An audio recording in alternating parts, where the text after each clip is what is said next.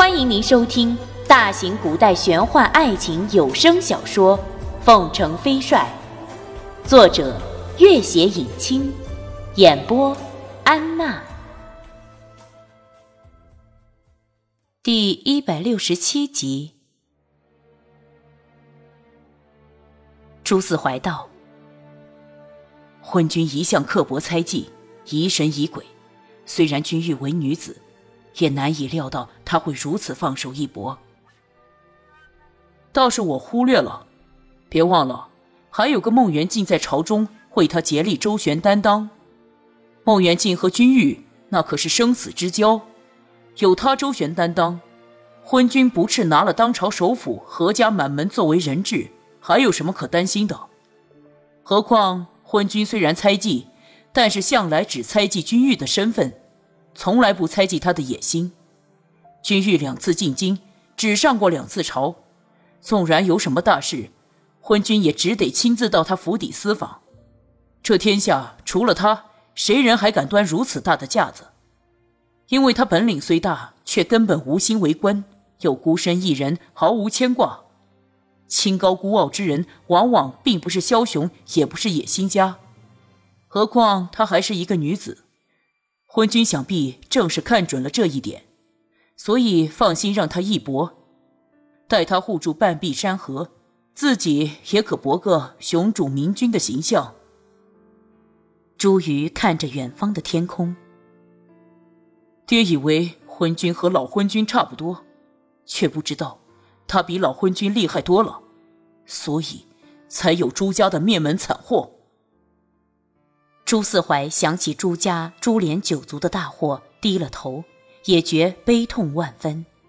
朱瑜看他悲痛的模样，冷冷一笑：“哼，朱四叔，也许有一天，我们会剑指中原，拿下昏君的首级，祭奠朱家的所有亡灵。”朱四怀立刻振奋道：“是二公子。”二人正说话间。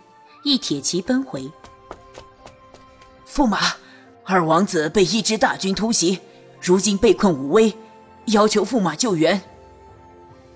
哦，二王子那个位置距离张元最近，张元这小子被围，怎么能脱困而去？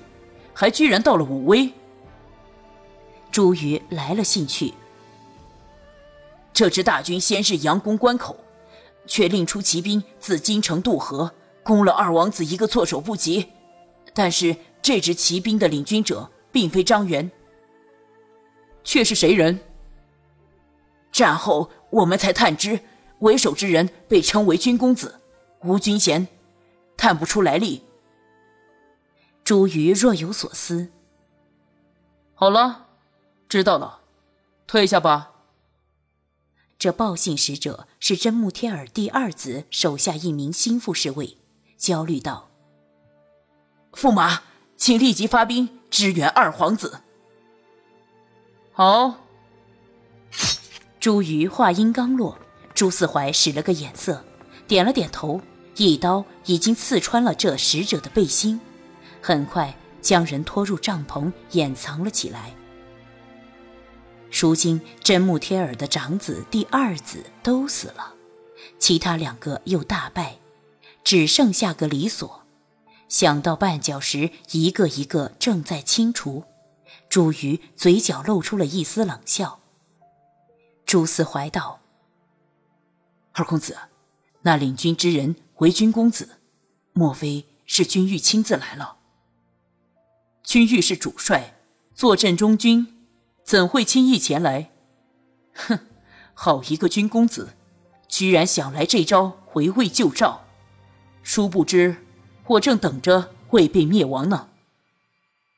我们要不要趁他来不及赶回之前强攻关口？张元本是一个无名小卒，被君玉提拔后屡出奇迹，是君玉帐下最得信任的将领之一。这次他虽然一时失手，却立刻想出办法扭转局面。他这种因为知遇之恩而忠心耿耿、有谋略之人。只怕战斗到最后一刻也绝不会放弃的。我们要强攻，代价就太大了。朱瑜摇摇头。这种人最难对付，可惜君玉帐下这种人还有好几个。那我们怎么办？朱瑜暗想，君玉既然派出张元来对付自己，对他的器重也是很明显的。君玉迟早会离开军中，到时张元等人必然就是未来西北军中的中流砥柱，多留一个就多一份威胁，不如趁早拿下。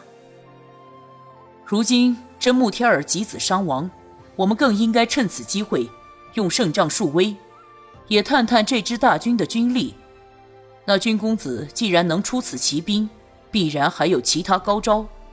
趁他未赶回救援之前，我们要不惜代价先拿下张元。好，我即刻传令下去。朱四怀传令回来，依旧有些好奇。这君公子到底是谁呢？朱宇冷然道：“哼，这天下最著名的军公子有两个，一个是凤城飞帅君玉，一个是在边境有很多大买卖的军记主人君公子。你可知道这个军纪君公子是谁？是谁？正是拓桑。今年正月。”我曾派了专人调查此事，他在边境市场鼎鼎有名，却又神龙不见首尾，许多人都将他视为一个传奇人物，因为他在短短两年时间内就忽然冒出头。不过他去年年底已经将名下所有的生意交给了其他人打理，自己随了君玉到了军中。他这么厉害，你别忘了。他的极其特殊的身份和本领，他本来就是个传奇。他这种人，无论做什么都会很厉害的。他曾为了君玉死而复生，如今大战当前，也一定会不惜代价帮助他的。一个君玉已经够厉害了，如今再加上一个拓桑，我倒要看看君玉、拓桑二人联手，又会厉害到什么地步。呵呵。朱某也未必会输给他们。朱四怀跟在朱瑜身边多年，深知他迷恋君玉，也知道那三人的情仇纠葛，不禁立刻道：“二公子，你……”朱瑜笑了起来：“ 哈哈哈，你放心吧，我对君玉早已彻底死心。战争并不是逞个人义气的时候，这场破关之战。”我并非是针对君玉和拓桑，毕竟现在啊，他二人也不过是我的诸多敌手之一而已。这天下自古以来皆是成王败寇，我朱家上下一千多口人也不能白死，是不是？朱四怀见他神情自若，全然放松，看样子已经彻底抛下过往的一切，不禁大喜，叹道。二公子，其实这天下绝色女子何其多，你早日抛开一切也是好的。朱瑜看他如释重负的样子，大笑起来。哈哈哈！朱四叔，这些年我一直迷恋一个从来不曾对我有丝毫情意的女人，如今想起，方觉又奇怪又荒唐又后悔。无论他有多好多难得。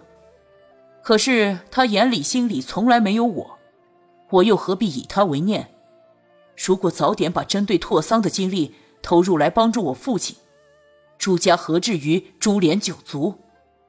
其实啊，这世间上还有很多比迷恋一个女人更重要、更有趣的事情。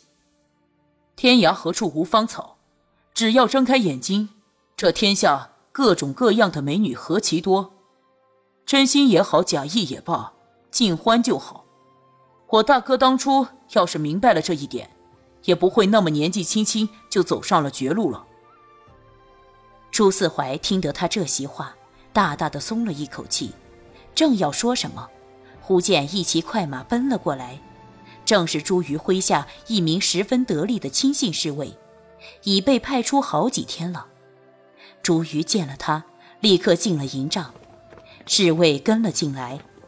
朱四怀一挥手，里面的四名卫兵暂时退了下去，侍卫拿出一封密函，低声道：“驸马，小人带回来了小回王的盟书。如今小回王陈兵一方，若驸马有需要，他会随时出兵的。”